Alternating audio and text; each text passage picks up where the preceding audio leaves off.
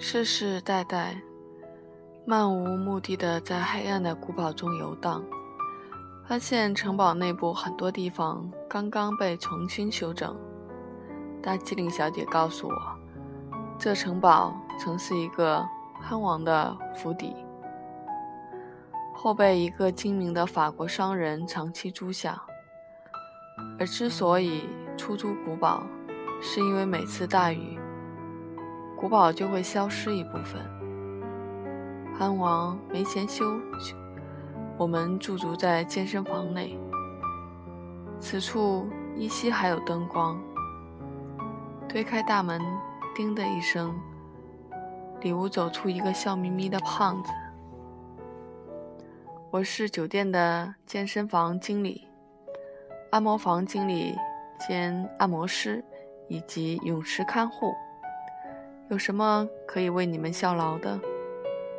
在我们还不知道要和他说些什么的时候，他继续道：“遗憾的是，泳池在半小时前就已关闭，健身房在十分钟后关闭，按摩房还有我一个。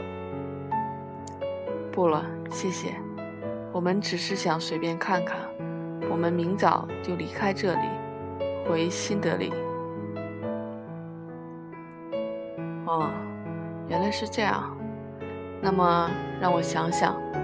说着，他开始进入冥想状态。我和大吉岭小姐对望着，无声。目前来看，只有明天的。瑜伽课适合你们的行程，试一试。他注视着我们，等待答案。瑜伽，我不感兴趣。可大机灵小姐却似乎抱有热情。她不由分说地为我俩报了名。转身离开之际，拥有一头印度人友好地提醒我们：明天六点半。出门后，我问印度人：“很在乎约定，对吧？”大机灵小姐笑了笑，只是在乎别人对自己的约定，就像木偶剧团的爸爸。穿过漆黑一团的长廊，死寂一片的古堡中，出现了声响。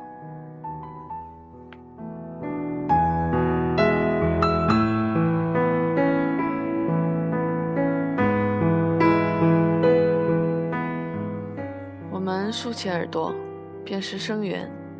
接近的，经过不知多少迷宫般般的门门廊，停格后，我们推开了最后一扇破旧的木门，豁然开朗。我们站在了露天环形剧场的观众席最高层，场中上演着一台话剧，却没有一个观众。除了观众席正中端坐着那个严肃的印度女人，我俩正逛得疲惫，于是坐在了那女人几座之隔的地方。话剧间隙，那女人转过头说：“我们不应该出现在这里。现在正在为明天的正式演出排练。”她是导演。正要离开，她却改变了主意。有你们在，也许我的演员们会认真一些。而我们的出现，却是令大部分演员精神一振，一扫之前的懈怠，甚至包括男主角被女方家长殴打的一幕，拽发、挥拳、哭嚎，都丝丝入扣，而唯独一个侏儒演员心不在焉。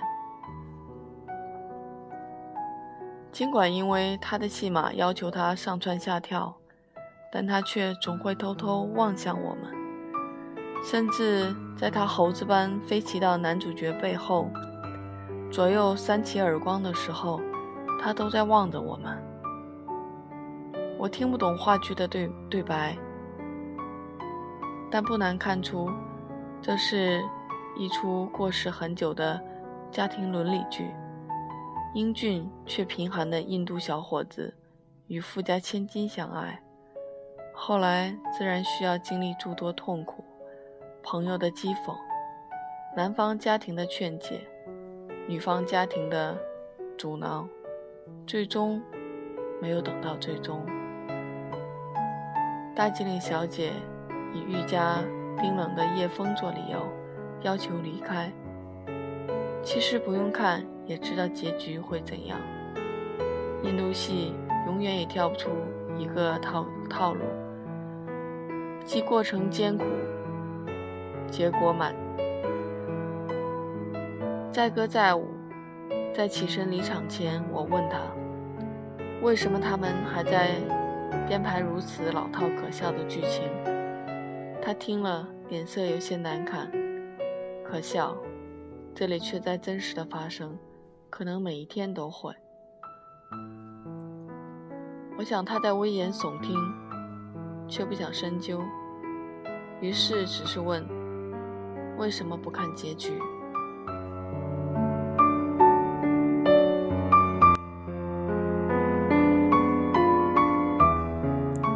天还没亮，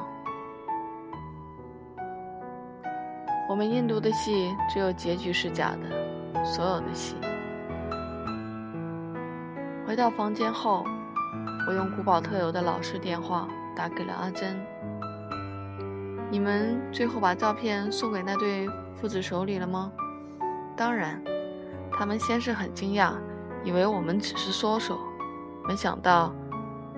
总之后后来非常高兴。是吗？那就好。之后我用了一刻钟为他描述了一座几乎是我臆想出来的城堡。我想我的描述会让他混乱不已，因为在我口中，这城堡一会儿像童话中的，一会儿像电影中的，一会儿又像某本名著的，而我用来参考的画面，却仅仅是那片漆黑的夜，夜空交界的线条。某一刻，我感到了疲惫，感到了。不应存在的愧疚。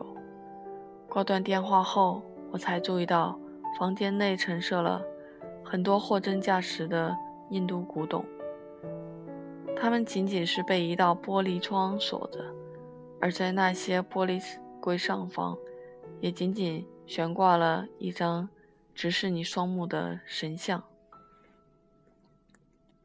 天还没亮，我被电话吵醒。是那身兼数职的酒店经理，他没催促我，只是在电话中讲解如何到达瑜伽教室，印度式的礼貌。就这样，六点二十五分，我和大机灵小姐无奈地盘坐在了冰冷的大大理石地板上，等待着瑜伽教练的到来。五分钟后，却发现我俩只是。今天唯一的学员，而之后推开瑜伽室大门的，竟还是那位酒店健身房经理兼按摩房经理兼按摩兼泳池看管。对，我还是瑜伽教练。你的瑜伽服呢？大机灵开玩笑地说：“什么是瑜伽服？”他困惑地问。站到我们面前，太好了，终于有人来了。他自言自语的便开始了第一个动作，一个很简单的动作，我们模仿着。两分钟后，第二个似乎更简单，仅仅第三个动作，教练应付不来了，他会颤抖，甚至会跌倒。望着他一次次跌倒的滑稽背影。大经理小姐忍无可忍，笑说：“教练，你为什么会颤抖，会摔倒呢？”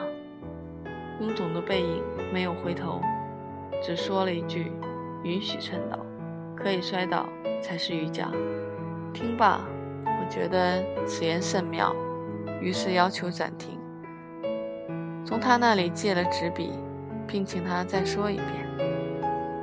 他想了很久，告诉我。忘自己说了什么，在一次相对难度较高的动作时，他的办公室传来了电话铃声。他说了声“不要中断”，便撇下我们起身离开了。我俩歪过头看着彼此，咯咯笑着。他说：“这是他见过最不负责任的瑜伽教练。”这时候，我身形微晃，宁静的一分钟后，我支撑身体的手臂开始剧烈的抖动。你昨晚睡得还好吗？我咬着牙问。做了怪梦？什么梦？他迟疑了片刻。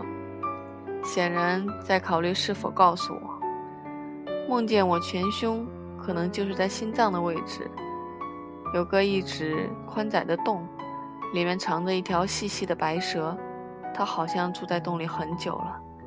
因为我对它的出现有些习以为常，看到它的时候并不害怕，只是它会在我毫无防备的时候爬进爬出。那会儿有些痒，有时候会有些痛。我曾经试着把它拉出来，但它太滑了，所以从没成功过。后来，然后起雾了，很大的雾。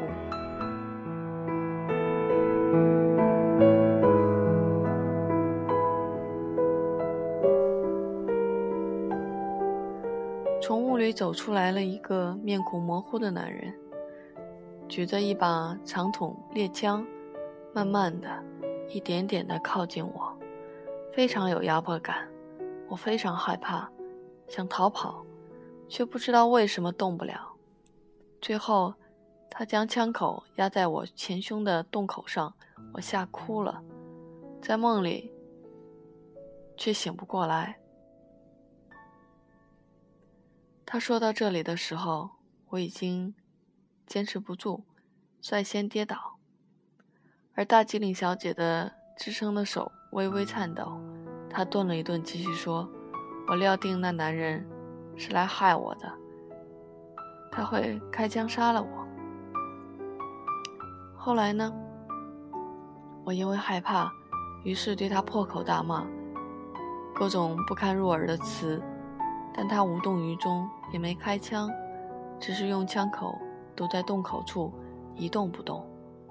过了一会儿，白蛇从我胸口的洞爬了出来，径直爬进了枪口，直到它完全进入了枪筒。原来和我体内的味道相比，那条白蛇更喜欢枪管里残留的火药味，而那面目模糊的男人深知这点。我感到非常惭愧，非常，非常。他只是想救我，我本以为他是我最大的威胁，却不知我身体里那那条细细的白蛇才是。他停住了，身体晃动的幅度比先前加大了。这梦说明了什么呢？还没完，我低头看着胸口的洞，感觉看了很久，想了很久。雾开始小了，我伸出一只手握住枪管，让它重新对准我的前胸的洞。另一只手，另一只手很慢地往前伸，扣下了扳机。轰的一声，我当时不明白自己为什么要那样做。但奇怪的是，我当时能听到自己的另一个声音，那声音像在讲解，或者根本就是心声。他告诉我，身体上的这个残缺，这个洞，是那个看不清样子的男人留给我的，而那不是一条蛇。他不再说话，我隐隐猜到他梦中的男人是谁，却没自作聪明地说出口。良久，他终于支撑不住，也摔倒了。瑜伽课结束了，去吃早餐的路上，大机灵小姐突然对我说：“她想回加尔各答看望父亲。”离开古堡后，几经周折，在郊外一片荒荒芜开阔的沙地上，找到了那没有半个游客的深井。我们沿着破损严重的石阶，一步步向井底谨慎下行。阳光一点点地离我们远去，最终我们没能走到井底，甚至没能看到井底。在碧蓝的天空缩小到仅一一掌大小的时候，大经理小姐拒绝再走下去。她说不想去更深的地方，一点都不想。其实我也是。在奔向德里的路上，我看到了令人开心的东西：优雅的屹立在田间的沃达丰烟筒。